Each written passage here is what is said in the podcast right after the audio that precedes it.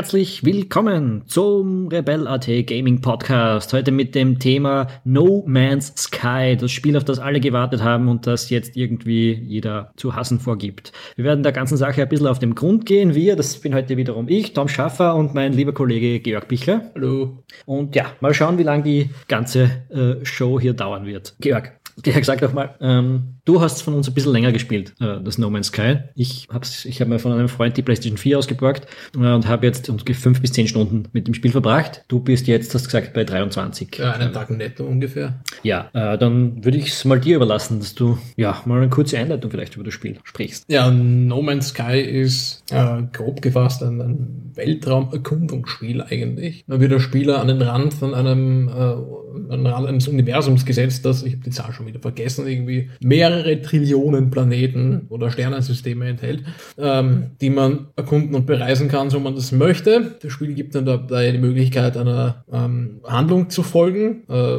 die sich mit einer, mit einer, mit einer geheimnisvollen, mysteriösen, elektronischen Alien-Rasse befasst. Ähm, oder wenn man möchte, kann man auch einfach frei herumfahren oder man lässt sich einfach den schnellsten Pfad ins Zentrum des Universums, was anscheinend das Spielziel ist, das Ultimative, ähm, anzeigen und fliegt demnach. Und dabei geht es dann halt darum, ja, möglichst nicht zu sterben und man trifft weitere Aliens und, und Piraten und kann Rohstoffe abbauen etc. pp. Aber der größte Gag von dem Spiel oder auch der größte Werbeaspekt war einfach dieses riesige Universum aus lauter Planeten, die zufallsgeneriert werden. Ähm, reden wir mal über diese, diesen Werbegag. Ähm, einer der größten Punkte, den man jetzt im Internet über No Man's Sky zu lesen bekommt, ist ja eindeutig, dass die Leute sich ein anderes Spiel erwartet haben. Wie schaut es da bei dir aus? Ist das das Spiel, das du erwartet hast? Ähm, wenn man es jetzt reduziert auf diesen Aspekt, dass jeder Planet mitsamt Tieren und Pflanzen und Atmosphäre und Schlag mich tot und auch die Sonnensysteme etc. prozedural generiert werden, also auf Basis von, einem recht, einer recht komplexen Formel, die der Planeten entstehen lässt mit, mit äh, verschiedenen Landschaften und eben Viechern und Gewächsen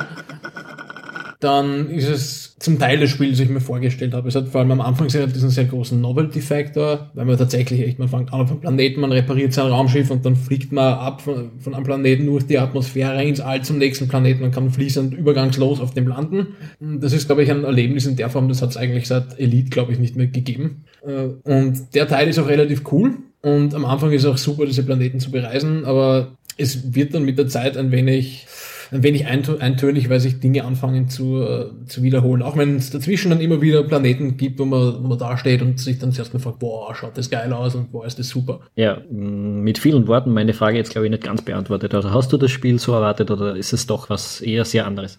Ich bin mir da bis jetzt nicht ganz sicher, obwohl ich es eben 24 Stunden oder so schon gespielt habe. Wie gesagt, es gibt immer noch Planeten, die überraschen mich, weil sie so schön sind und so vielfältig und wo ich dann noch Stunden drauf verbringe und herumlaufe.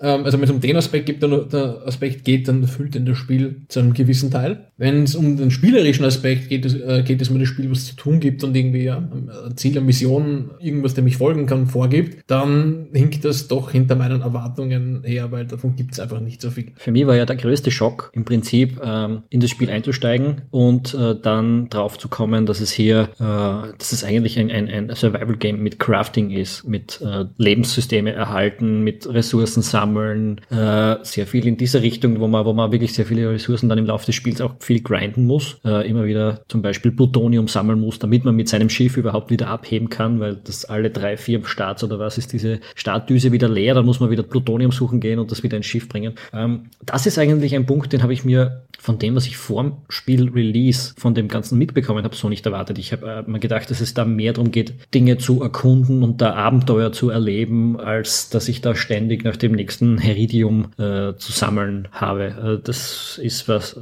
hat mich überrascht. Ich weiß jetzt nicht, wie viel davon ich selbst Schuld habe, äh, weil ich vielleicht zu wenig vorher informiert war, was genau das ist. Aber ich habe irgendwie so von den Trailern und den Previews nicht den Eindruck gehabt, dass das das sein soll, was das Spiel ist. Mm, ja, ich, ich finde den Trailer auch teilweise irreführend, sage ich mal. Wobei den Hype haben die Spieler natürlich auch ein bisschen selber gemacht, weil, weil einfach alle total auf dieses, da gibt es zig Trillionen Planeten und so weiter abgefahren sind. Was man schon sagen kann, ist, dass die Entwickler ähm, nie die große Story versprochen haben. insofern, ähm, insofern habe ich auch nicht die ganz große äh, epische Geschichte erwartet. Ähm, aber ich habe mir auch nicht erwartet, dass so wenig Story drin vorkommt, beziehungsweise die hat mehr so immer so bruchstückhaft nebenbei erzählt wird und man sich dann zusammenreimen muss, was da vielleicht passiert ist. Das regt zwar teilweise auch die Fantasie an das ist ganz okay, aber ähm, es gibt eigentlich nie den Moment, wo dich der Spieler ein bisschen bei der Hand nimmt und sagt, okay, das und das ist passiert und es geht um das und das und, und tu jetzt, tu jetzt das, weil es diesen Sinn oder das erfüllt diesen Zweck oder du bist in dieser Mission unterwegs. Also zumindest in diesen ersten 24 Stunden, die ich unterwegs bin, weiß ich noch immer nicht so wirklich, warum ich eigentlich da ins Zentrum äh, des Universums möchte. Ja, ähm, das mit der Story, dass da keine besonders großartige da ist, das wäre nice to have, finde ich. Ähm, das wäre durchaus was, das dem Spiel gut tun würde, wenn du da so Skyrim-mäßig einen großen Hauptstrang hättest, dem du folgen kannst und dann whatever.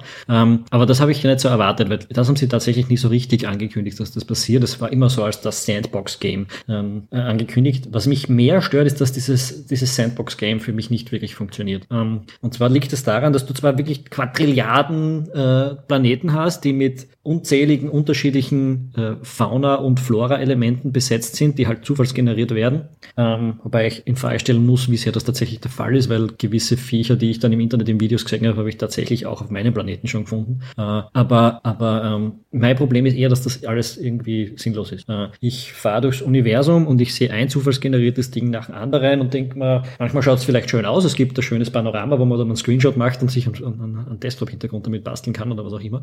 Aber, aber es ist irgendwie nirgends so dieser Wow-Effekt. Ich habe jetzt was entdeckt und ich, das ist geil, dass ich das entdeckt habe, weil das hat mir da irgendwie, der Unterschied ist eben, wenn der Computer das zufallsgeneriert hinbaut, ja, dann ist das irgendwie für mich in meinem Empfinden auch nichts wert. Das ist was anderes, als würde da jetzt eine, als würde ich da jetzt irgendwo auf, dem, auf irgendeinem Planeten eine Stadt finden oder eine Kathedrale oder eine Höhle mit interessanten Malereien, irgendwas, was ein Mensch reingesetzt hat und irgendwas, was es tatsächlich zu entdecken gibt und nicht etwas, das zufällig da ist. Äh, das macht für mich irgendwie einen Unterschied im Reiz aus, das zu entdecken. Für mich ist jetzt so nach diesen fünf bis zehn Stunden, ich weiß leider nicht genau, wie lange, wie lange ich gespielt habe, äh, ich habe das Gefühl, ich habe alles schon gesehen. Es kann jetzt zwar sein, dass wenn ich den nächsten Planeten habe, dann hat der ein paar andere Farben und die Pflanzen, Pflanzen schauen anders aus und die, und die Viecher schauen anders aus, aber, äh, aber nichts von dem Ganzen wird noch, wird noch irgendwie neu für mich sein, sondern da hat der Computer halt was anderes ausgespuckt. Aber das ist mir egal, ob das jetzt anders ausschaut oder nicht. Das ist nicht irgendwie in einer anderen Form interessanter oder weniger interessant. Äh, ich glaube, das liegt auch ein wenig daran, dass einfach, ähm, also bei den Landschaften, äh, muss ich sagen, kann man es den Entwicklern wenig vorwerfen, so was so generell die, die, die Strukturen der Planeten, die Oberflächen angeht, das variiert schon recht gut. Und es gibt auch dann, dann irgendwie einen Planeten, der ist komplett arid und gar nichts, und dann gibt es wieder Planeten, die haben, die haben viele Ozeane und so weiter, man kann sich Dinge anschauen. Ist alles super, aber bei der Flora und Fauna, Flora und Fauna, bei der Flora und Flora und Fauna, damit ich es richtig rausbringe, ähm, merkt man dann schon, okay, da gibt es einen gewissen Anzahl, Anzahl gibt es eine Anzahl an Modulen oder an, an Bauteilen, die halt zusammengewürfelt werden mit verschiedenen Farben. Aber die scheint relativ endlich zu sein. Also da, da sieht man schon, glaube ich, wenn man das dritte Sonnensystem bereist, gewisse ähm, Wiederholungen. Und nach 24 Stunden habe ich jetzt, glaube ich, ein Dutzend oder so Sonnensysteme bereist. Und äh, ja, es fängt langsam an, also bis auf gelegentliche Ausnahmen, dass man, dass ich mir sage, okay, das war irgendwie schon mal da. Okay, der Giraffendinosaurier hat einen Schafskopf und keinen Wolfskopf mehr, okay. Aber es fehlt dann natürlich dieser Novelty-Effekt, der am Anfang noch ganz stark da ist. Ganz selten gelingt es dem Spiel dann doch, dass es irgendwie wieder einen Planeten schafft, wo irgendwie alles so stimmig ist und der auch irgendwie so schön und, und super bewachsen mit vielen Viechern besiedelt ist, wie im, im Trailer, den eh fast jeder kennt. Äh, aber das war jetzt in 24 Stunden ungefähr zwei bis drei Mal der Fall. Das ist ein bisschen dürftig, muss ich sagen. Äh, vor allem ist es ja auch so, wenn du mal so einen Planeten gefunden hast und der gefällt da, einerseits gibt es überhaupt keinen Grund, nach einer gewissen Zeit dort wieder hinzukehren, nur weil er da gefällt, und andererseits würdest du ihn auch gar nicht mehr so leicht finden, weil wenn du da von einem Sternensystem zum nächsten zurückhupfst und dann musst du wieder den raussuchen, bei dem du gewesen bist und so weiter und so fort, äh, ist alles sehr schwierig. Das Spiel unterstützt dich da in der Hinsicht auch überhaupt nicht, dass du sagst, da möchte ich jetzt einen Waypoint haben äh, und wenn ich mag, dann soll mich das Spiel da wieder zurückführen äh, zu diesem Punkt. Ähm, sowas gibt es ja überhaupt nicht. Also ja, das ist schade, es ist alles sehr schnell, so ein bisschen so, das, das, das, das trifft da jeden Punkt, den du auch angesprochen hast, das wirkt dann, es wirkt dann alles so ein wenig wie wegwerfen Inhalt. Ist aber vielleicht auch gleichzeitig der Grund, ähm, nachdem das alles irgendwie nach dem Prinzip funktioniert, dass da, dass da eigentlich keine handcrafted Elemente drinnen sind, weil die werden nach diesem Prinzip, dass du nicht mehr einfach zurück kannst zu einem Planeten, wenn du es nicht mal ein bisschen entfernt hast. Ähm, das wäre dann auch Wegwerfinhalte und das wäre dann wieder wiederum irgendwie Verschwendung. Äh, ist die Frage, ob das Konzept nicht grundsätzlich in eine ganz andere, in eine ganz andere Richtung geht. Für mich ist das jetzt im Moment eigentlich sowas, was ein Walking Simulator ist. Ähm, nur vielleicht eine Spur interaktiver durch diese Survival-Crafting-Elemente oder das Grinden. Ähm, aber dafür fehlt auch diese, diese, diese Handlungsuntermalung oder dieser rote Faden, den viele Walking Simulator haben. Hm. Ja, es, es gibt, also das Spiel versucht ja nichts zu zeigen. Ein Walking Simulator hat meistens eine gewisse Erfahrung, die er vermitteln will, oder einen gewissen Ort, den du dabei erkunden sollst. Das hat ähm, Das hat äh, No Man's Sky ja eigentlich gar nicht. Äh, du hast einfach, du gehst einen Planeten nach den anderen ab und ob der Spieler was Interessantes vorsitzt oder nicht, das ist Zufall. Aber es ist nichts, was die Entwickler gesagt haben, okay, das ist was Geiles, das, das ist eine interessante Erfahrung, die wollen wir da vermitteln damit. Äh, das ja, fehlt. doch schon. Ich glaube, diese Erfahrung ist schon da. Es geht ein bisschen um diese, einerseits um diese, um diese Freiheit des Reisens im All, eben dieser große, dieser große Elite-Effekt. Andererseits diese Ungewissheit, du weißt nie, was du auf dem nächsten Planet findest, ob da jetzt irgendwie eine komplette tote Wüste ist oder ein, ein, ein, ein Waldplanet, der total blüht. Aber da würde ich sagen, das Suspense halt sich, haltet sich ein bisschen in Grenzen, weil du meistens weißt, du kommst auch da wieder weg von diesem Planeten und es ist eh wurscht. Ähm, es gibt ja keinen Permadeath oder so irgendwas, sondern wenn du dort landest und stirbst, dann bist du halt wieder ein bisschen weiter hinten und es geht wieder von vorne los. Das wäre eine interessante Frage, ob, ob Permadeath dieses Spiel irgendwie anregender machen wird, aber. Ja, schon, weil dann musst du überlegen, okay, der Planet, der schaut gefährlich aus, da gibt es Viecher, die sind riesig und schnell. Äh, da sollte ich jetzt vielleicht nicht landen, weil ich habe gerade nicht so die tolle Waffe oder sonst irgendwas. Das wäre etwas, äh, das wird dem Spiel schon zu gewinnen geben. Äh, aber, aber was ich eigentlich vorher sagen wollte und wie ich, wo wir mal jetzt ein bisschen wegkommen sind, äh, dieser Erkundungstrieb, der fehlt nämlich auch in der Hinsicht, dass äh, alles, was irgendwie social an dem Spiel sein könnte, dass man da dieses riesige gemeinsame Universum hat und angeblich ist das Universum ja für jeden dasselbe. Aber ähm, das hilft überhaupt nichts, weil du ja niemanden mit niemandem irgendwie über das reden kannst, weil du ja niemanden sagen kannst, boah, ich hab da einen geilen Planeten gefunden, fahr mal dorthin, weil kein Mensch weiß, wie soll man da hinkommen. Ich meine, es geht, glaube ich, weil es gibt irgendwelche ähm, Streamer, die sich dann getroffen haben und gemerkt haben, dass man sich gegenseitig nicht sieht und so weiter. Aber, äh, aber es ist irgendwie, es gibt keine richtige, das, das Spiel ist nicht darauf vorbereitet, dass man kommuniziert damit und dass man sich gemeinsam erkundet und sagt, hey, ich habe da einen super Planeten gefunden, schau dir den an. Oder gar, ich habe dort auf diesem Planeten was für dich hinterlassen, schau, ob du das findest oder sonst irgendwas. Oder dass man da gegen sich, dass man da was Interessantes hinbauen könnte, dass dann jemand findet oder Quests selbst machen könnte zum Beispiel. Das wäre alles drinnen in dem Spiel, das könnte man machen, aber es ist alles nicht tatsächlich da und das sind lauter verschenkte Chancen. Für mich ist das Spiel im Prinzip eine riesige Sandkiste ohne Werkzeuge und es ist ein bisschen so, als wäre das Spiel, äh, ich würde es okay finden, wenn das Spiel jetzt gerade in die Early Access Version gestartet wäre. Aber es ist halt um 60 Euro Vollpreis erschienen gerade. Äh, und das ist schon ein Riesenproblem, finde ich. Ja, es ist äh,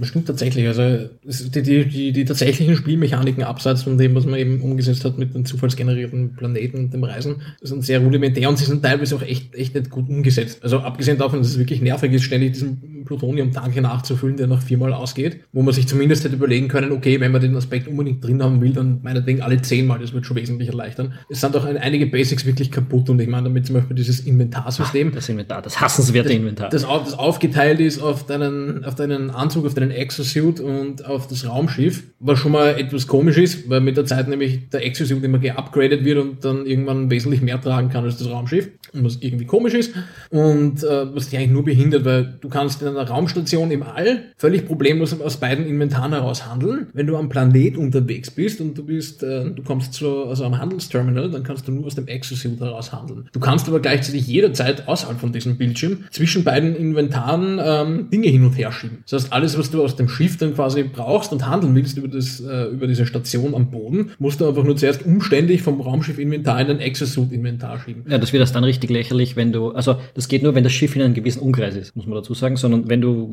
keine Ahnung, ein paar hundert Meter vom Schiff entfernt bist, geht das nämlich nicht mehr. Dann hast du keinen Zugriff mehr auf dieses Ding. Was eigentlich nur dazu führt, dass ich mich nie von meinem Schiff entferne, sondern ganz einfach, äh, wenn ich weiß, okay, oh fuck, jetzt bin ich schon 300 Meter weg und ich will da noch 200 Meter hin, dann da gehe ich lieber zurück, starte mit meinem Schiff und fliege die 500 Meter zu diesem nächsten Punkt. Ja, das heißt, da wird dann dieses ohnehin limitierte System auch noch künstlich beschränkt weiter und dann sind auch manchmal einfach solche, solche Basics wirklich kaputt. Also es gibt zum Beispiel in diesem, in diesem Spiel bei, bei manchen Stationen am Boden Scanner. Die kann man verwenden, um sich zum Beispiel ähm, anzeigen lassen, wo ist irgendwie das nächste Alien-Artefakt, zu dem man hinfliegen möchte. Und die kann man aber nicht einfach so benutzen. Dafür braucht man so einen, muss einen eigenen Chip basteln, quasi, um dieses, um diese Scanner ja, verwenden zu können. Weil die witzigerweise alle kaputt sind. Und die Stationen, ja. Na, ich glaube, da geht es darum, dass man die halt als Mensch nicht einfach so benutzen kann, sondern dass man das halt quasi hacken muss mit diesem Chip, aber die kann man nur einmal verwenden. So. Und jetzt habe ich da dieses Inventar und die Ressourcen für diesen Chip, die hat man sehr bald. Die, das sind sehr wenige und, und normalerweise hat man das Zeug dafür immer mit. Allerdings zwingt einen das Spiel dazu, dass wenn man das, wenn das Inventar voll ist, dass man irgendeinen Slot leert und man kann Dinge nicht ablegen. Wenn man irgendwas aus dem Inventar wirft, ist es einfach weg. Ähm, man muss einen Slot leeren, um dort diesen Chip zu bauen in diesem Slot, den man dann reinsteckt ähm, in diesen Scanner, womit dieser Slot dann ohnehin wieder leer ist. Statt dass dieses Spiel einfach fragt, hey, du hast die Ressourcen, um diesen Chip zu bauen, willst du diesen Chip bauen und einsetzen? Fertig. Das, das ist noch schlimmer bei dem Hyperdrive Warp, na, bei den Warp-Kapseln. Wo man äh, irgendwie, um zwischen einem Sonnensystem und einem anderen herumzuspringen, braucht man äh, Warp äh, ähm, Brennstoff, sagen wir jetzt, also Treibstoff. Äh, Zellen. Genau. Und die muss man sich jedes Mal craften. Die gibt's nirgends zu kaufen soweit ich das gesehen habe. Ich glaube, du hast sie auch nirgends gefunden. Äh, obwohl im ganzen Universum offensichtlich diese Dinger jeder die ganze Zeit braucht, die gibt es nirgends zu kaufen. Die musst du dir jedes Mal umständlich, craft, umständlich craften, wobei manche Elemente davon gibt's nur auf den Raumstationen zu kaufen und du musst jedes Mal diesen scheiß riesigen ähm, Umweg machen, um, um dann eben zwischen den Sonnensystemen herumspringen zu können. Und äh, ja, und auch da, das Inventar ist immer sehr limitiert, da muss man wieder einen freien Platz finden und und und. Das ist so umständlich und ich weiß nicht, wie man sowas heutzutage noch abliefern kann. Als, du brauchst, als eigentlich, du brauchst eigentlich vier Inventarslots, um dieses Ding zu bauen. Weil drei Inventarslots für die Grundressourcen sind glaube ich, und dann noch ein Inventarslot, in dem du diese, wo du es craftest. Wo du es craftest. Das ist ehrlich gesagt, äh, ich weiß nicht, wann sowas jemals so umgesetzt wurde, aber das muss schon das eine oder andere Jahrzehnt her sein. Ja, also das sind wirklich äh, sehr, sehr schlampige Game Design. Manchmal kommt man vor, die haben da unheimlich talentierte Programmierer, die diese prozeduralen Geschichten machen, aber irgendwie niemanden, der sich für Game Design interessiert bei, bei Hello Games. Das ist schon, ah, also mich ärgert es fast ein bisschen, weil ich habe mir von dem Spiel einiges erhofft und bin durchaus mit der Erwartung reingegangen, dass es nicht ganz so ist, wie man sich das immer im Kopf dann ausmalt. Das ist eh bei jedem Game so, dass man da ein bisschen mehr Fantasie reinfließen lässt, als tatsächlich möglich ist. Aber es ist in dem Fall schon ein, ein unterwältigendes Erlebnis, das ganze Spiel. Es macht trotzdem bis zu einem gewissen Grad Spaß, aber ich kann da jetzt eigentlich gar nicht sagen, warum. Weil jedes einzelne Element, über das ich im Einzelnen nachdenke bei dem Spiel, mir eigentlich mehr am Arsch geht. Und das geht bis hin zum, zum äh, Herumfliegen. Das, einerseits hast du recht, es ist total super, wenn ich auf einem Planeten herumfliege, in das Flugzeug einsteige, äh, losfliege, in den Weltraum ohne Übergang hineingleite, zum nächsten Planeten fliege, dort wieder runter. Aber, aber mehrere Sachen ärgern mich auch da. Zum Beispiel, dass äh, ich mit dem Flieg, mit, dieser, mit diesem Raumschiff nicht in Bodennähe fliegen kann. Das hat immer einen, es hovert immer äh, so 100 Meter über den Boden dahin. Du kannst auch nirgends reincrashen damit oder so. Lästig, einige, finde ich das. Äh, weil es limitiert dich. Du kannst nicht so lässig durch, durch äh, Canyons durchfliegen und, und, und äh, frei herumfliegen. Sondern, ja, es ja. wäre wirklich cool, an Autopiloten zu haben. Ich, ich mag dieses, äh, also ohne Autopilot meine ich, ähm, fliegen zu können. Ich mag dieses Autopilotsystem schon, weil es damit wirklich gemütlich ist, einfach mal hands-free quasi die Aussicht zu genießen oder im, im, Menü irgendwas zu machen. Dafür ist es wirklich super. Aber eben für so Manöver einfach mal selber landen versuchen oder irgendwas gezielt ansteuern, weil diese Landeplattformen, die es bei manchen Stationen gibt, ich habe keine Ahnung, wie man die treffen soll. Ich habe einmal zu, ich glaube beim, beim, zweiten Mal, wo ich auf sowas gekommen bin, zufällig drauf gelandet. Ja, ich habe es auch schon ein paar, Mal, ein paar Mal geschafft, aber du musst da wirklich im Kopf irgendwie mitzählen, wann du da jetzt den Landeknopf drückst und sowas und das kann es irgendwie auch nicht sein, nachdem du offensichtlich diese Plattformen nicht irgendwie anvisieren kannst vorher. Ähm, ja, da wäre es eigentlich cool, auch an, an, an manuellen Flugmodus zu haben. Den hätte ich auch gern, vor allem wenn ich auf den Planeten bin und mich aus dem Weltraum heraus die Piraten verfolgen, was gelegentlich passieren kann. Ähm, dann hätte ich den Modus auch sehr gern, weil dann würde es nämlich auch wirklich Sinn machen, durch irgendwelche Canyons zu fliegen oder wirklich tief zu fliegen, statt mich immer damit herumplagen zu müssen, dass ich quasi künstlich wie auf einem Luftkissen über der Erde gehalten werde. Mhm. Apropos, was du vorher gesagt hast, hands-free. Das ist ja auch was, was mir bei dem Spiel viel zu viel passiert in Wirklichkeit. Äh,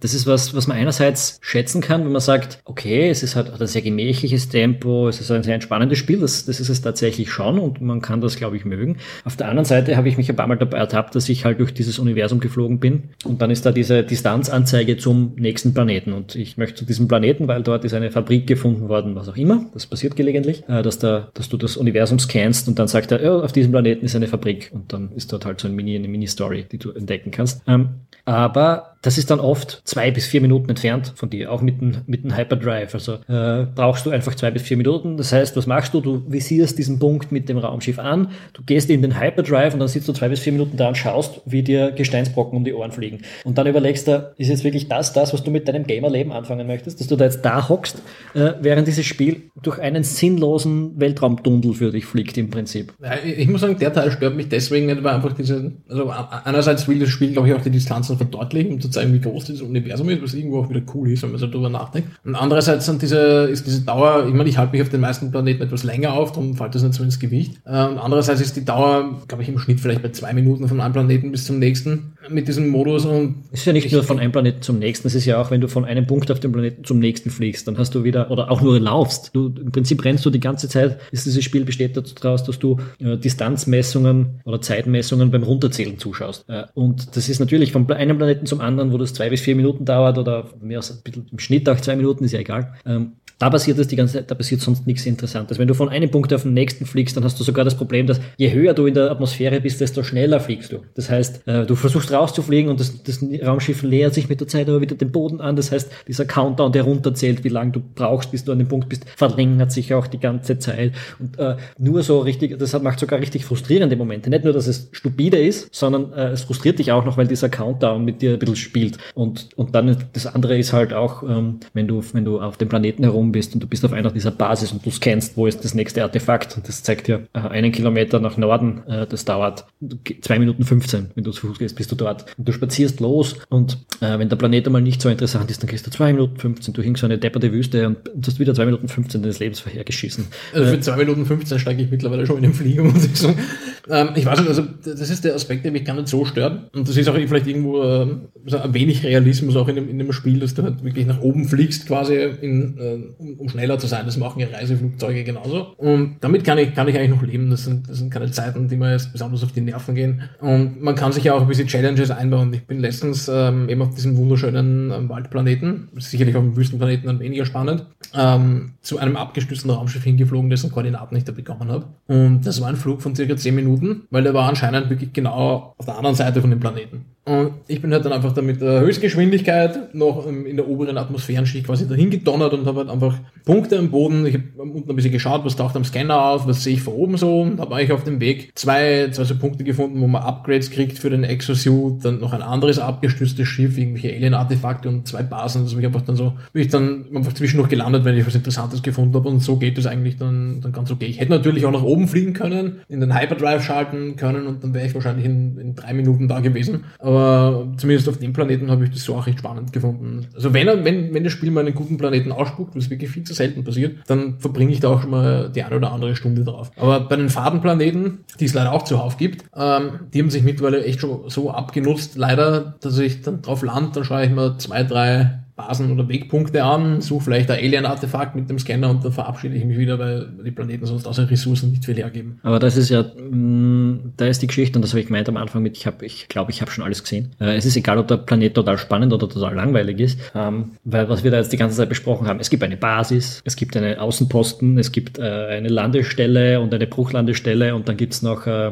irgendwelche Tanks, die du finden kannst. Keine Ahnung, fünf bis sieben unterschiedliche Orte gibt's so im Prinzip, die du auf jedem Planeten die ganze Zeit findest. Äh, und die kannst du eigentlich schon auf deinem Startplaneten finden. Und danach, das ändert sich nicht. Du findest immer dieselben Basen, du findest immer dieselben Außenposten, äh, wo dieser Exosuit dann zum Beispiel aufge, äh, aufgelevelt wird. Das schaut immer gleich aus, diese Stelle. Ähm, das ist schon, das ist schon sehr wenig Abwechslung. Und da fragt man sich schon, was, was die jetzt da jahrelang in der Entwicklung gemacht haben, eigentlich außer diesen Planetengenerator zu schreiben. Ja, ich, ich muss sagen, ich vermisse auch irgendwie so, keine Ahnung, so größere Bodenstationen, auf denen irgendwie tatsächlich sowas wie Leben existiert. Ja. Weil es gibt, man trifft ja Außerirdische in dem Spiel und man kann deren Sprache lernen, was ich dann noch von den interessanteren Aspekten finde. Aber diese Außerirdische, die haben halt irgendwie, bis auf die, dass du mit einem redest und dann kriegst du hin und wieder halt einen Dialog, wo du dann was auswählen kannst, was dann manchmal in Form von einer Art Rätsel daherkommt, geben die eigentlich sonst nichts her. Na gar nichts. Die, die sitzen ja nur da. Die sitzen herum mit ihren, mit ihren, mit ihren, mit, meistens mit so einem Tablet-artigen Device und du kannst mit ihnen reden und dann ja, im schlimmsten Fall verlierst du ein paar Lebenspunkte, wenn du was Falsches auswählst oder sie geben da irgendwas oder sie lernen dir ein Wort. Ja, aber sie bewegen sich dabei überhaupt nicht. Also es ist nicht so, als wäre da irgendwo Leben und du findest eine Alien-Kolonie oder so, na, du wirklich eine verlassene Raumstation, da sitzt irgendwo ein Alien drin und mit dem kannst du dann reden, ohne dass sich der irgendwann jemals wirklich bewegt. Er schaut dich zwar an, aber das war's. Ja. Und das, das setzt sich ja vor, das gibt ja auch, wenn du in eine Raumstation fliegst im All, dann landen da ja hin und wieder andere Schiffe und du kannst quasi mit den Aliens reden, das sind dann aber auch nur so eine, so eine Einblendung quasi, die so ähnlich ausschaut wie die Aliens in den Raumstationen und du kannst mit denen handeln, was irgendwie genauso ausschaut wie das andere Handelsinterface du kannst denen ihr Schiff abkaufen, was noch der interessantere Aspekt ist, weil du vielleicht auf ein großes, cooles Schiff kommst, das zu teuer ist, aber wo du nichts mehr reparieren dran musst, weil bei den abgestürzten Schiffen kannst du ja dann stundenlang am Planet herumlaufen und Ressourcen sammeln, damit das Ding wieder flott wird. Mhm.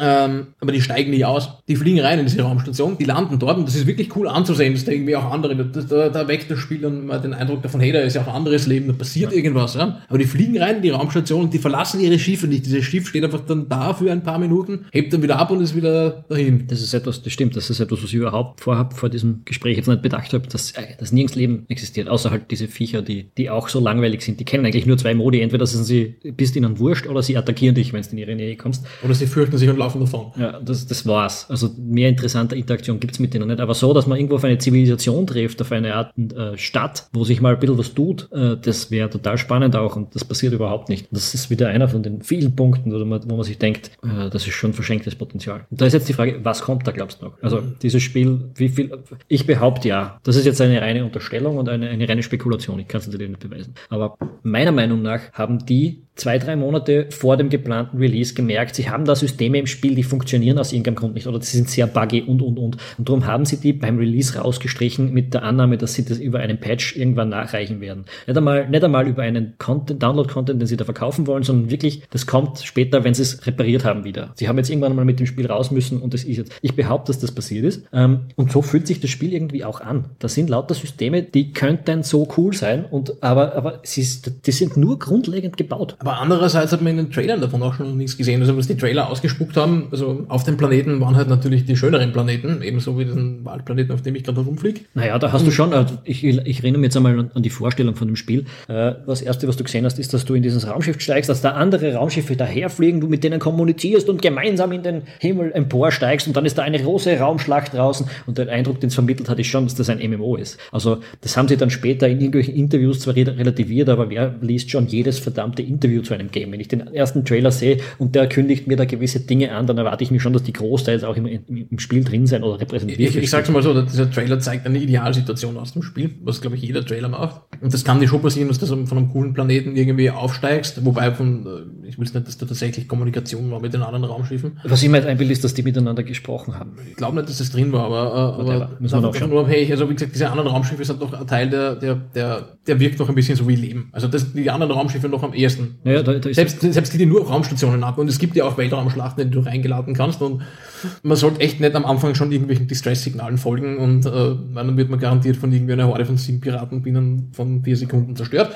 Ähm, aber da passiert wenigstens noch ein bisschen was. Und wie gesagt, im Idealfall schaut es dann so aus wie, äh, wie da im Trailer, aber das ist ja der Idealfall, der passiert da einmal in einem halben Tag Netto-Spielzeit und das ist ein bisschen wenig, um Spieler bei der Stange zu halten langfristig. Ähm, naja, man, man braucht ja, wenn man jetzt vom Trailer wieder ausgeht, zum Beispiel äh, die ersten Momente, es gibt eh diese Verballhornung bereits jetzt auf YouTube, wir werden es wieder äh, in den Blogbeitrag zu diesem Podcast reinschreiben, dieses Video, äh, wo du den Trailer siehst und dann die Jurassic Park Musik dazu und diese wunderbaren Dinosaurier auf dieser Planeten, die auch sich und die auch untereinander irgendwie agieren, was im Spiel tatsächlich überhaupt nicht passiert. Ähm, und dann äh, gibt es halt die Gegenüberstellung von dem, wie das Spiel tatsächlich ist und wo du dann auf einem Wüstenplaneten bist und irgendwie so ein, äh, wie soll man sagen, nicht voll entwickelter Tyrannosaurus Rex äh, herumstolpert wie der größte besoffene Vollidiot äh, und dann halt die Musik von dieser epochalen äh, Filmmusik auf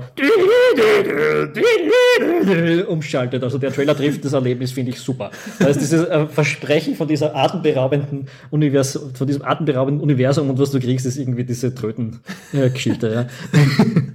Ja, dieser, dieser Trailer hat schon was Wahres. Er überzeichnet natürlich auch ein bisschen. Ich glaube, man darf die Arbeit an diesem Algorithmus und an diesem prozeduralen, äh, an diesem prozedural erzeugten Universum jetzt nicht unterschätzen. Aber du hast, glaube ich, die Frage nicht ganz so unrecht gestellt. Was ist da daneben noch passiert? Also, ich habe nie das Gefühl gehabt, dass das Spiel wirklich so als vollwertiges, ähm, vollwertiges MMO angekündigt worden ist, auch wenn wahrscheinlich bei manchen Trailern der Eindruck hat entstehen können, dass es in die Richtung geht. Ähm, allerdings erwecken die Trailer einfach den Eindruck davon, dass mehr los ist, als tatsächlich los ist. Und zwar viel mehr los. Ja. Und es gab ja also diese vierteilige Trailer Serie mit irgendwo mit mit, mit jeweils so halt am, am Aspekt pro Video, so das Überleben, Kämpfen, Handeln und noch irgendwas. Und es gibt jeden dieser Aspekte, nur jeder dieser Aspekte ist halt total rudimentär ausgeprägt. Ja. Also, wenn du sagst, du kannst handeln, dann hast du damit dieses, dieses Ding auch schon beschrieben. So, du, da gibt's keine komplexen international, äh, intergalaktischen Systeme und interessanten Mechanismen, sondern du kannst Rohstoffe sammeln und du kannst sie verkaufen. Ja, und wenn du Glück hast, dann ist halt bei der anderen Raumstation der Preis für, diese, für diesen Rohstoff gerade etwas höher als bei einer anderen, aber das Problem ist, du weißt es im Vorab nicht da gibt es selbst, also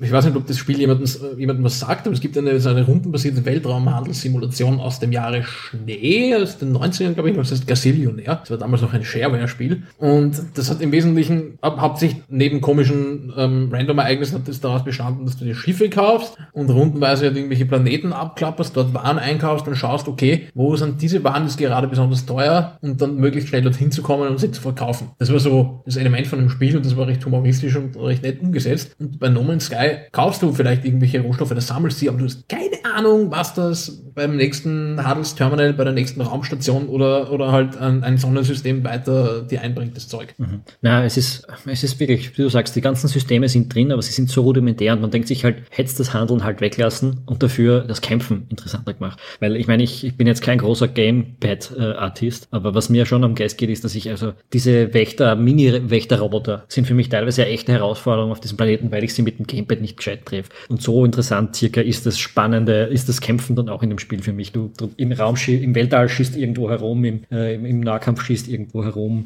Äh, ja, wobei die, die Raumschiffkämpfe mit den Piraten finde ich noch relativ spannend, wenn du nicht gleich irgendwie mit fünf auf einmal kämpfen musst. Die sind noch halbwegs okay. Diese Drohnen am Boden sind tatsächlich schwer zu treffen, weil die ganze Steuerung, also ich habe das Gefühl, dass man beim Gehen, wenn man zu Fuß unterwegs ist, die Steuerung sich so ähnlich verhält, wie wenn man fliegt, nämlich schwammig. Und wenn das Fadenkreuz die ganze Zeit so, so ein bisschen so leicht betrunken herumeiert, dann ist es natürlich schwer, irgendwas zu treffen. Diese Sentinels, wobei... Du hast äh, am PC gespielt. Genau, da ist, da ist das Problem offenbar das gleiche. Wobei das Gute daran ist, diese Sentinels sind eh ohnehin saublöd. Das heißt, du musst einfach nur in die nächste Höhle ähm, latschen oder einfach die Tür von dieser Raumstation schnell genug einschließen und hineingehen. Dann haben die keine Ahnung, wer du, wer du bist und hören auf, dich zu suchen. Das nächste Mal, wenn du wieder rauskommst aus der Höhle oder aus der Tür, dann kennen sie dich nicht mehr. Äh, überhaupt die KI in dem Spiel ist, sagen wir mal, leicht verbesserungswürdig, weil die, die, die, die Dinosaurier kennen, wie du gesagt hast, eh nur irgendwie drei verschiedene Verhalten. Und die, die dich angreifen, die zeigen jetzt doch keinerlei Schwarmintelligenz dabei oder so, sondern die sind im Wesentlichen wie Gegner im allerersten Doom und laufen da genau nach. Und wenn du dann auf einen Vorsprung ähm, fliegst mit deinem Jetpack und der Aufgang zu diesem Vorsprung ist dann irgendwie innerhalb von 50 Metern Entfernung, finden die da nicht, sondern laufen halt vor diesem Vorsprung im Kreis. Ja, ich habe mein erster, äh, mein erster Kontakt mit kämpfenden Dinosauriern war dann, äh, das war witzigerweise genau dieser aus diesem Trailer, so, so ein seltsamer Tyrannosaurus. Äh, der hat mich angegriffen und dann ist er von mir weggelaufen, dann ist er wieder hergekommen, dann hat er mich angegriffen, dann ist er von mir weggelaufen, der ist dann immer im Kreis gerannt zwischendrin und dann ist er wieder hergekommen und hat mich angegriffen. Ähm, es ist halt so, so circa, also das auch das fühlt sich völlig unfertig an. Also das hat irgendwer eingebaut, dass das Ding dich angreifen kann, aber nicht, nicht so, dass es in irgendeiner Form mehr Gedanken dahinter steckt. Und das machen, also das, was du beschreibst, dem Herkommen, angreifen, weglaufen, im Kreis laufen, wieder herkommen und angreifen, das machen alle Tiere so. Egal, ob das ist ein vier Meter großer Dinosaurier ist oder eine, eine, eine verhinderte, verhinderte Krabbe mit, mit, mit Skorpionschwanz, ähm, die dir gerade mal bis zum Knie reicht. Mein liebstes, mein liebstes Tier bis jetzt ist ein springender Pilz. also das schaut aus wie, wie so ein Strauß von Pimmeln, der durch die Gegend hüpft. Sensationell. Ja, hin und wieder, hin und wieder spuckt das, das Spiel wirklich interessante Tiere aus. ich kenne auch ein, ein, sehr, sehr, interessant, sehr interessantes äh, Giraffenschaf mit zu kurzen Vorderbeinen. Hervorragend. Ja, na, äh, wirklich. Also äh, die, die, die, die schiere Größe des Universums ist irgendwie schon sehr imposant, aber auf der anderen Seite hätte man sich gedacht, äh, oder auf der anderen Seite denke ich mir, wenn du äh, 25, äh, 25 Planeten in einem Spiel drin hast, die dafür alle interessant und durchgestylt sind, ist mir das wahrscheinlich lieber. Ja, also weniger Leere, die man dafür besser fühlt. Genau. Das ist ein bisschen du hast den Vergleich in einem Gespräch vorher schon gebracht, das fühlt sich ein wenig an wie Gothic 3. Und Gothic 3 ist ja nicht nur als Nachfolger von quasi beworben worden, irgendwie, dass, dass die Story vorangetrieben wird mit den Orkkriegen und keine Ahnung von den ersten beiden Teilen, falls die Serie jemand immer sagt, sondern dieses Spiel ist auch ganz massiv damit beworben worden, dass es diese neue Welt, die man da hat, irgendwie vier oder fünfmal größer ist als die Insel Korinis, auf der sich die ersten beiden Teile ereignet haben. Das Problem ist, dass dann wiederum vier Fünftel von dieser Welt, da hast du einfach nur drüber laufen können, da ist sonst nicht viel passiert, bis auf den gelegentlichen Vogel oder Wolf, der vorbeigekommen ist, den du dann halt abgemurkst hast. Ja. Ansonsten war da nichts wirklich nichts. Bäume, Bäume, Wiese, Wüste und ein Viech.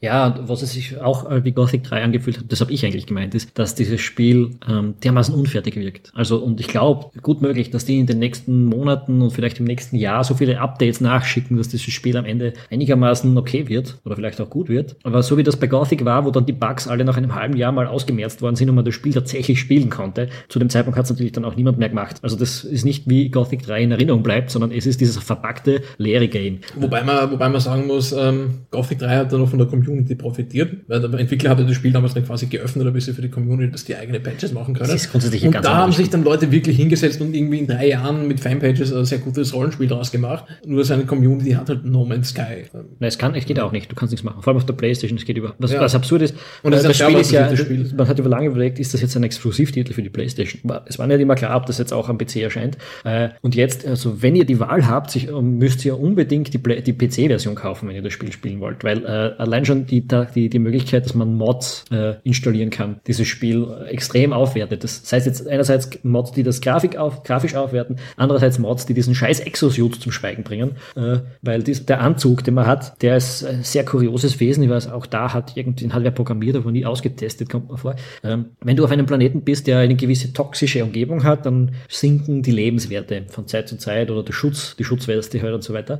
Und dann rennst du halt für zwei Minuten auf dem Planet herum und bist auf einem, auf einer schönen Anhöhe und hast ein schönes Panorama vor dir und dann dieser scheiß Suit, der dann plötzlich sagt, Vorsicht, äh, weiß nicht, was er genau sagt, aber äh, kritische Level vom von der Schutzweste erreicht, so sinngemäß. Äh, und dann schaust du halt auf die Anzeige und hat 75% äh, Schutz. Also du bist noch weit weg davon, gleich äh, irgendwo abzunippeln, aber dieses Ding mault dich trotzdem die ganze Zeit zu mit irgendwelchen Informationen. Er, und das kannst du mit einem PC-Mod ausschalten. So, sowas gibt's, ja. Er warnt dich auch davor, wenn du, es gibt ja auf einigen Planeten Wasser, wo du eintauchen kannst. Üblicherweise, wenn es ein radioaktiver oder toxischer Planet ist und du gehst ins Wasser, ist es dort noch radioaktiver oder noch toxischer. Das sagt dir dieser Anzug. Und er sagt es dir auch, wenn du fünf Sekunden aus dem Wasser auftauchst, damit du quasi wieder ein bisschen Luft in den Tank kriegst und wieder reingehst, dann erklärt er dir wieder, Toxic Levels critical. Ja, ja. Und er sagt natürlich, und dazwischen sagt er, sie erholen sich jetzt wieder quasi.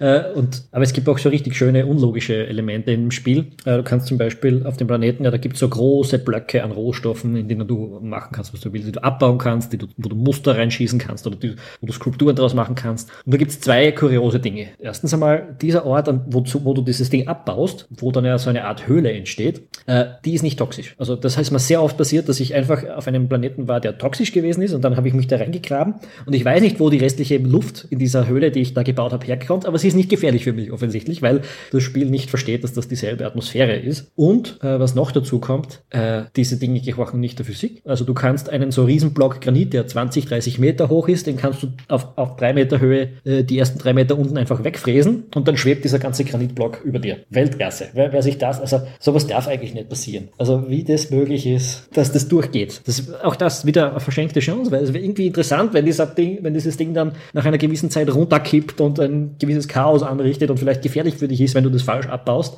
Aber na, es passiert einfach gar nicht, dass dieser Granitblock schwebt und dann in der Luft. Keine Ahnung, wer das super findet. Ja, nur so, nur so Späße. Das Spiel, pff, also es ist echt schwer zu sagen, was daran gut ist. Aber es, es, es hält dann doch immer wieder ein wenig.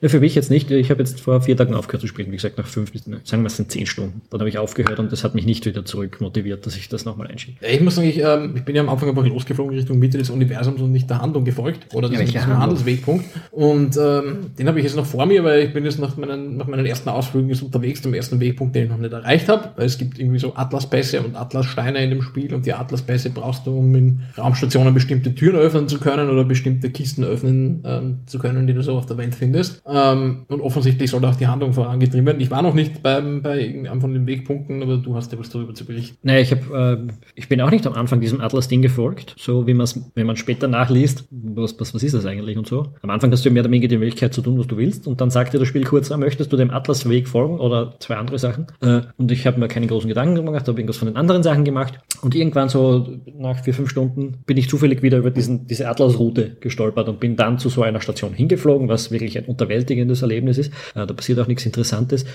Und dann gehst du dorthin und bekommst in dieser Station einen Atlasstein. Und du hast keine Ahnung, was das bedeutet. Und ich weiß es immer noch nicht. Ich habe gegoogelt. Äh, die sind relativ teuer, die Dinger. Die kannst du teuer verkaufen. Und es wird sich gut anbieten. Dann kannst du das Geld ja brauchen für größere Raumschiffe und was auch immer. Aber ich weiß nicht, ob ich diese Steine nochmal brauche. Und sie verbrauchen aber Platz im Inventar. Und äh, das Spiel informiert dich nicht. Und im Internet sind sich die Leute auch nicht einig. Manche sagen, sie verkaufen das sofort. Andere sagen, äh, ich will, sie wollen nichts spoilern. Äh, sie wollen dazu nichts sagen. Äh, deuten also an, dass du das schon noch brauchen könntest, die Dinge. Und das Schlimmste ist, die sind ja relativ selten. Äh, also würde es mich auch unheimlich anzipfen, wenn ich den jetzt verkaufe um 75.000 Einheiten äh, und dann draufkomme, ich brauche den doch, weil kaufen kannst du die Dinger, ich habe es einmal gesehen, um 1,5 Millionen Einheiten oder so. Äh, und ja, das Spiel erklärte wieder mal nichts, das haben wir schon oft gehabt, das Thema. In dem Fall finde ich es auch wieder äh, sehr nachlässig. Es gibt auch im Internet nicht wirklich die Informationen dazu. Äh, die Story so dem zu folgen ist auch nicht interessant. Das sind irgendwelche Hobbyphilosophen am Werk, die da dann kryptische äh, Nachrichten schicken und so weiter. Ja. Naja, wenn man sich, wenn man, wenn man das ein bisschen durchliest und auch bei Alien-Artefakten ist, zumindest halbwegs durchgehend Problem bei einer Rasse, weil es wird nämlich dann verwirrend, wenn man anfängt, mit den Geschichten von mehreren zu folgen. Ich bin jetzt irgendwie anscheinend schon länger so im Territorium der Korvax unterwegs. Das dürfte irgendwie eine von diesen drei oder vier Rassen sein, die es gibt.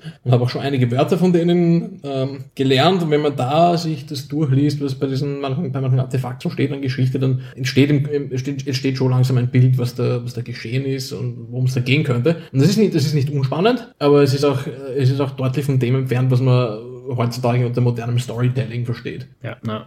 Gut, jetzt haben wir ziemlich lang gemeckert. Ähm, was, was haben wir noch, was wir dazu schreiben sollten naja, sagen sollten? Also was sind die, was sind die Aussichten für, diese, für dieses Spiel? Was, was kann man erwarten? Würden wir empfehlen, dass sich das jemand jetzt schon kauft oder würden wir oder mhm. würden wir empfehlen, dass man es ganz bleiben lässt oder lieber abwarten soll, bis das vielleicht mal viel günstiger wird? Äh, es ist wahrscheinlich jetzt zu spät, weil jeder, der schon ein bisschen gehypt, gehypt gewesen ist, hat es zum jetzigen Zeitpunkt wahrscheinlich auch schon auf die eine oder andere Art erworben. Ähm, aber ich würde, wenn das noch nicht passiert ist und wenn sich jemand dafür interessiert, warten, bis entweder ein größeres Update kommt, das das Ganze um einiges interessanter macht, oder dass zumindest äh, deutlich verbilligt wird. Also wenn das jetzt ein 30-Euro-Spiel wäre, ich habe ich hab ja schon gesagt, wenn das ein Early Access-Titel wäre, würde ich sagen, okay, das ist okay, ähm, passt. Early Access Indie-Titel. Und im Prinzip sind Hello Games ja Indies. Die haben sich dann zwar mit Sony zusammengetan im Laufe der Entwicklung. Man darf nicht vergessen, deren, deren Büro ist ja mal überschwemmt worden. Die haben fast, äh, die haben Glück gehabt, dass sie nicht das komplette Spiel verloren haben damals. Da hat es ein Unwetter gegeben in, in Großbritannien. Äh, und die haben sich dann irgendwann halt mit Sony auch zusammengetan und darum erwartet man vielleicht jetzt vom Spiel auch mehr. Aber es ist eigentlich ein Indie-Game äh, in der Entstehung gewesen. Und als solches, um 30 Euro im Early Access, würde ich sagen, ja, holt euch das. Das ist eine super Idee, das ist ein super Gerüst, aus dem wird was. Und ich hoffe, obwohl das jetzt 60 Euro kostet, dass es bei dem ähnlich ist. Und darum würde ich darauf warten, dass entweder dieses Update kommt, dass dieses Spiel super macht, oder das Spiel auf 30 Euro reduziert wird. Weil wenn es 30 Euro oder so kostet, dann okay, habt 10, 15 Stunden Spaß damit. Und das passt, hätte ich gesagt. Äh, so, also es ist kein 60 Euro Vollpreistitel, den ich wirklich guten Herzens empfehlen kann. Siehst du das anders?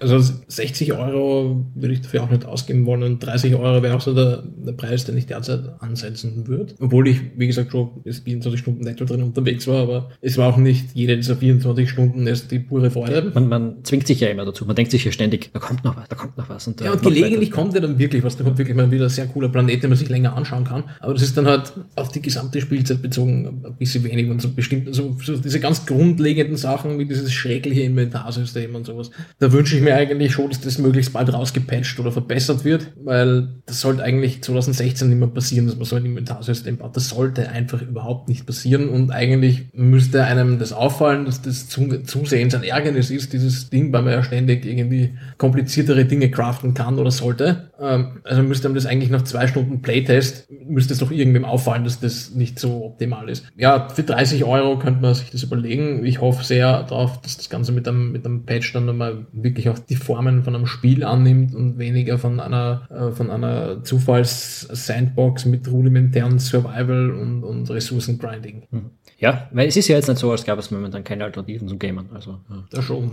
Was mich halt wirklich, du hast ja auch angesprochen, nervt, ist, dieses Ding hat ja Riesenpotenzial. Ja. Heißt, man, es klingt spektakulär, du hast ein Universum, das nie vollständig irgendwie erkundet werden wird, weil es einfach so groß ist. Ähm, und diese zufallsgenerierten Planeten sind ja an und für sich eine super Errungenschaft. Und ich bin mir auch relativ sicher, dass dieses Spiel ähm, da in die Richtung einen, einen gewissen Trend setzen kann und wir, wir in der Art und Weise in Zukunft noch mehr sehen werden oder beziehungsweise dieses Spiel einen Ausblick darin gibt, was eigentlich machbar wäre. Ich finde, es ist total, es wäre total viel Potenzial drin in dieser prozeduralen Geschichte. Aber bei so vielen Spielen, also es ist, ist ganz schwer zu sagen, äh, was versteht man immer drunter. wenn man sagt zum Beispiel bei Age of Empires ist ja auch jede Map zufallsgeneriert und du kannst das auch ewig prozedural, bla bla bla. Und bei Diablo 2 war es schon so. Ja, das ist eben, das ist eben, wir haben das eh vorher mal besprochen. Aber und ich glaube, Spieleentwickler ist so dieses Diablo-Prinzip, wenn man es mal so nennen mag, auch keine schlechte Idee. Diablo 2 schickt einen ja durch äh, generierte Oberflächenkarte, die aber immer ihre Fixpunkte hat und denen die Handlung weiter erzählt wird und denen du Zeug ablegen kannst etc. pp. Und liefert dir dann auch zufallsgenerierte Dungeons mit irgendwelchen zufallsgenerierten Supergegnern und sowas. Und ich glaube, aber du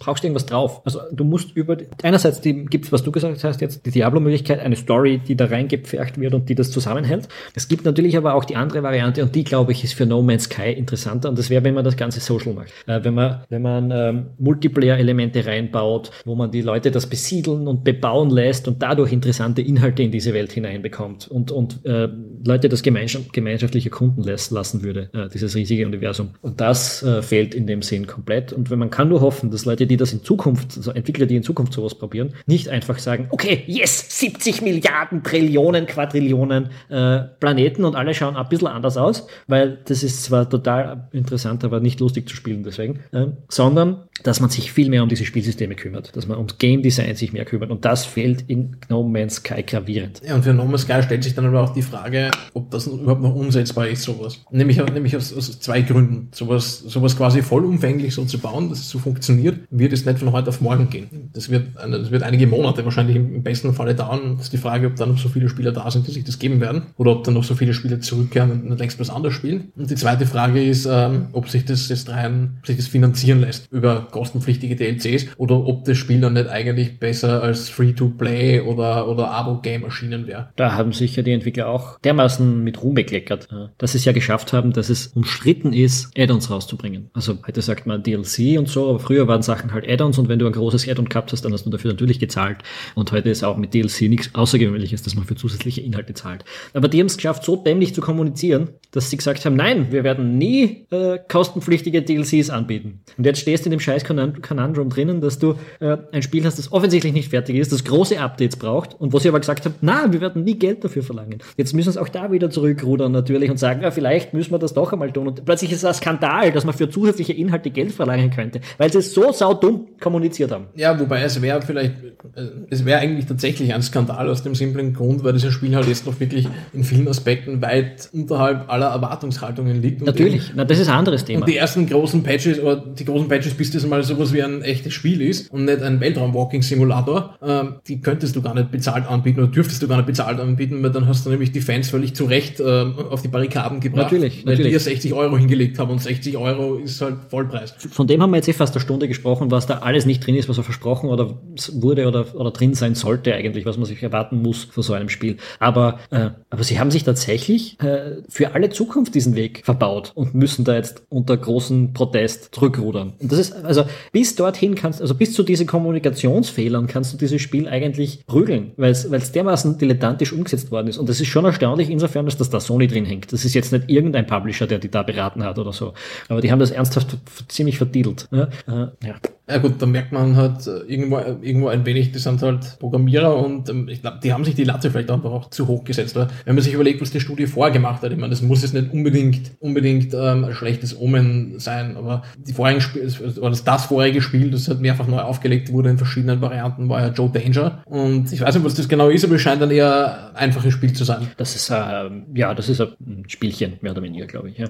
Und das ist auch was, das von Anfang an ja eh jedem aufgefallen ist, wenn man das verfolgt hat, quasi, dass die Entwickler nicht die wahnsinnig große äh, Idee hatten. Und das war am Anfang ja sogar irgendwie der Verkaufspunkt, dass die sagen, Riesenuniversum von einem Vier-Mann-Team aus der Garage heraus entwickelt, mehr oder weniger. Äh, und natürlich war das ein bisschen ein Alarmsignal, wenn man sich das angeschaut hat, oder hätte es zumindest sein sollen. Aber auf der anderen Seite hat man halt dann doch die Trailer, die Vorführungen, die Previews gesehen und wo halt versprochen wurde, dass das und das und wo vor allem, wenn du die Trailer gesehen hast, äh, anscheinend das auch schon umgesetzt worden ist. Weil man ist ja davon ausgegangen, dass dieser Trailer echt war. Also dass es diesen Planeten, dieses Verhalten und alles wirklich gibt, aber das muss alles gestaged gewesen sein. Oder wie ich schon vorher gesagt habe, das ist in einer Panik wieder rausgestrichen worden, weil man es nicht zum Funktionieren gebracht hat. Ja, was ich ja in dem, in dem Aspekt auch lustig finde, es gab ja ähm, wenige Monate bis Wochen vor dem eigentlichen Release ja immer wieder so Playtests. Ich glaube, IGN hat da relativ ähm, ausführlich was gemacht. Ähm, und da waren die Tester eigentlich immer, ich meine, es waren natürlich kontrollierte Bedingungen, sie haben es gemeinsam mit dem Studiochef gespielt, etc. pp. Aber da waren, waren die Tester eigentlich immer relativ angetan von dem Spiel. Ich meine, sie haben es natürlich nicht so ausführlich gespielt und nicht so lange, aber äh, dass sich der Eindruck echt so gewandelt hat, das finde ich schon interessant zumindest. Das ist jetzt ganz schwer nachzuvollziehen. Das ist nämlich auch immer die Frage, egal wann du ein Spiel spielst, auch wenn es drei Wochen vor Release ist, äh, und du spielst das und dann fragst du den Entwickler, ja, was ist denn jetzt eigentlich mit dem? Und der wird da dann meistens irgendeinen Bullshit liefern oder noch sagen, ja, das kommt noch, oder äh, Patch drei Wochen nach dem Release, da ist das dann dabei oder sowas und du kannst das in der nur glauben. Also du kannst das Spiel ja erst dann wirklich bewerten, wenn es äh, erschienen ist, wenn du spielen kannst und nicht drei Wochen vorher in der Preview, weil da kann er da immer sagen, das ist jetzt einfach noch nicht drin, das, wir planen das noch oder so. Äh, und das ist ein Problem auf, neben dem Korruptionsverdacht, den man gegen die Spielepresse dann immer wieder liest, auch jetzt in dem Fall, ist es wirklich, äh, man muss halt sich vor Augen führen, dass ein, eine Preview, auch wenn sie knapp vor Release ist, ähm, kein echter Journalismus, kein echter Erfahrungseindruck ist, sondern das basiert immer sehr stark auf Versprechungen, auf Eindrücken. Natürlich gibt es Alarmsignale, die man als Journalist dann nach Jahren sieht, äh, wo man sich dann denken kann, dass das vielleicht nichts mehr wird, aber man kann sich auch irren und so. Oder man kann ja auch selbst als Gamer die Hoffnung haben, dass das noch funktioniert äh, und sich wünschen, dass dieses kleine Team das noch durchbringt oder sonst irgendwas. Ähm, ja, es ist ein relativ schwieriges Thema, muss man sagen. Ähm, aber insgesamt glaube ich, dass die ganze Causa No Man's Sky für die gesamte Branche äh, ähm, kein gutes Zeugnis ausstellt. Nämlich einerseits für den Entwickler und den, äh, den Publisher, die irgendwie dieses Marketing wahnsinnig überbläht haben und eine viel zu hohe Erwartungshaltung und, und auch schlechte Kommunikation äh, betrieben haben. Andererseits für die Presse, die irgendwie die Alarmsignale nicht gesehen hat. Da müssen wir uns, glaube ich, selbst mit reinnehmen. Ich war auch bis zum Schluss ziemlich gehypt auf das Spiel. Ähm, und andererseits, und auch da müssen wir uns selbst mit reinnehmen, für die Gamer. Weil die Gamer noch immer nicht überrissen haben, äh, weil wir das noch immer nicht checkt haben, dass ein Release oder ein, ein, ein, ein Teaser, der auf der E3 vor zwei Jahren erschienen ist, manchmal überhaupt nichts mit dem Endprodukt zu tun haben muss, dass ein Preview, das vor zwei Jahren erschienen ist und alles möglich verspricht, noch überhaupt nichts aussagt und wie großartig ein Spiel nicht wieder werden muss. Und das sind Dinge, die müssen wir alle endlich lernen, dass wir uns da nicht ständig überhypen und damit einem Spiel auch überhaupt keine Chance geben, uns zu überzeugen. Ich weiß nicht, wie sehr das jetzt auf No Man's Sky zutrifft, aber wenn das nicht un, ich keine Ahnung, ich, wenn mir jetzt vorstelle, das Spiel wäre aus dem Nichts gekommen und auf meiner Festplatte gelandet und ich würde spielen, ob ich es nicht komplett mit anderen Augen sehen würde. Und wir alle im Prinzip das nicht so, so sehen würden. Ich glaube, wir würden es positiver sehen, natürlich, weil, weil wir einfach diese, diesen Erwartungshorizont nicht hätten. Ja. Aber andererseits wären wir dann trotzdem von diesen wiederkehrenden und eintönigen Spielmechaniken, sofern überhaupt existent, auch nach ein paar Stunden gelangweilt gewesen, auch wenn uns natürlich explizit Besseres versprochen worden wäre. Klar, also das, was wir da jetzt ah, kritisiert, haben, ziehen wir uns ja nicht aus den Fingern, sondern das ist ja echt aufgefallen. Nur äh, die Erwartungshaltung spielt schon auch eine Rolle darüber, wie wir das empfinden. Wenn, sagen wir, ein kleines Vier-Mann-Team hätte das jetzt aus dem Nichts rausgebracht, dann würde man das wahrscheinlich mit einem ganz anderen Gefühl spielen, als so mit. Ja, aber sie haben uns da ja eigentlich was ganz anderes versprochen und ich ja. habe mir was anderes drunter vorgestellt. Ne? Ja, die Enttäuschung wäre sicherlich eine, eine geringere und man, könnte, man wird wahrscheinlich über, über mehr Sachen auch hinwegsehen und sich sagen, okay, es passiert kleines Team und so weiter. Da lässt sich ja dann leichter was entschuldigen, als wenn vorher Großes versprochen und dann wenig geliefert wird. Wie gesagt, ich bin trotzdem, trotzdem tue ich mir schwer, es No Man's Sky komplett zu verdammen. Es macht vieles falsch, aber es hat eigentlich eine sehr, sehr vielversprechende Grundlage. Also das Potenzial wäre eigentlich wirklich im wahrsten Sinne des Wortes überirdisch. Aber was daraus gemacht wird, ist bis jetzt dann wirklich, wirklich äh, traurigerweise sehr wenig. Und da hoffe ich, dass dann eben wirklich alle miteinander, wie du sagst, äh, daraus lernen, die Entwickler, dass sie nicht mehr die Trauben so hoch hängen. Das ähm, Peter Molyneux. Äh, ja, das Syndrom. Peter Molyneux-Syndrom. ähm, die Spieler, dass sie auch nicht glauben, dass irgendwie jede hochhängende Traube aus Gold besteht quasi. Und natürlich auch die, die Presse, die irgendwo äh, lernen muss, dem, dem Hype auch mal ein bisschen zu entgehen ja, oder vielleicht mehr, auch aufhören muss, aufhören muss, 16-seitige Previews zu spielen, zu schreiben, die drei Jahre entfernt sind äh, und ein bisschen andere Inhalte zu forcieren äh, in der Branche. Es gibt genug spannende Dinge, über die man da sprechen könnte. Ähm, da ist der Punkt, wo wir uns auch selbst wahrscheinlich wieder an der Nase nehmen müssen, äh, wo wir auch in Zukunft besser werden müssen und das hoffentlich werden. Und wir haben den großen Vorteil, dass wir hier im Podcast vor allem über Spiele sprechen, die schon erschienen sind. Äh, da kann man natürlich dann auch ein bisschen leichter klug scheißen. Ähm, gut, hast du noch etwas zu besprechen? Hm, ich muss sagen, wirklich, wir haben das ist schon sehr ausführlich. ich habe ich hab, ich hab, hab eigentlich gedacht, dass das kürzer wird, weil das Spiel. Ich, ich wünsche aber jedem, der No Man's Sky jetzt noch spielt oder noch gekauft hat, dass er wirklich zumindest noch ein, zwei wirklich coole Planeten findet, bevor er das Ding dann auf die Seite legt, weil die Spielmechanik nervt. Ich, oder dass eben Hello Games noch mit einem großen Update schnell genau. daherkommt. Ich wünsche uns allen, dass jetzt aus, morgen aus dem Nichts das supergeile Update daherkommt, das uns äh, mit diesem Spiel noch versöhnt, weil es hat ein großes Potenzial oder gehabt. Äh, und äh, wir alle wollen ja nur gute Spiele spielen. Ähm, gut, ich glaube, damit können wir auch diese Show äh, wieder beenden. Ich, wir hoffen, es hat euch gefallen. Wir hoffen, wenn es euch gefallen hat, dass ihr uns auf iTunes oder anderen Podcast-Plattformen super äh, Bewertungen hinterlasst, dass ihr, wenn euch was nicht gefallen hat, was wir hier gesagt haben, auf rebell.at äh, euren Senf dazu hinterlasst. Wir haben natürlich ein Forum, wir haben auch eine Facebook-Seite, wir haben einen Twitter-Kanal. Die Facebook-Seite ist unter rebell.at zu finden, der Twitter-Kanal unter rebell-at. Ja, äh, kontaktiert uns, empfehlt uns weiter, äh, gebt uns gute Bewertungen. Wir machen das Ganze hier mit Freude und wir freuen uns natürlich noch mehr, wenn mehr Leute zuhören. Äh, bis zum nächsten Mal. Hätte ich gesagt, was besprechen wir beim nächsten Mal? Wir wissen es noch nicht, aber es gibt, wie ich schon vorher angedeutet habe, momentan eine Menge gute Spiele da draußen. Äh, was uns interessieren würde, wäre die Telltale-Reihe zu Batman. Das ist zum Beispiel ein, ein echtes Thema. Äh, die Fußballsimulationen stehen auch immer wieder vor der Tür. Das ist richtig, da tut sich einiges. Ja, ganze, eine ganze Menge Spiele kommt in nächster Zeit raus. Deus Das neue Deus Ex ist gerade erschienen. Ich habe schon mal die erste Stunde reingeschnuppert. Da wird es auch eine Menge zu meckern geben, glaube ich. Äh, ja, wir kommen bald wieder auf jeden Fall zu einem Podcast, hoffentlich mit einem Spiel, das uns äh, etwas mehr begeistert hat. Bis bald jedenfalls und ciao. Baba.